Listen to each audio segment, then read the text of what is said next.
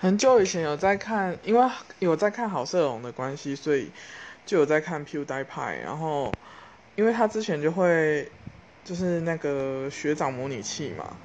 然后可是后来后来，因为我也不看好色龙，因为我觉得他的梗都一直重复，然后还蛮丑女的。然后我还有在看 PewDiePie，可是 PewDiePie 他后来一下子又关频道，然后一下子又开频道，又关频道，然后又引战等等之类，我就觉得。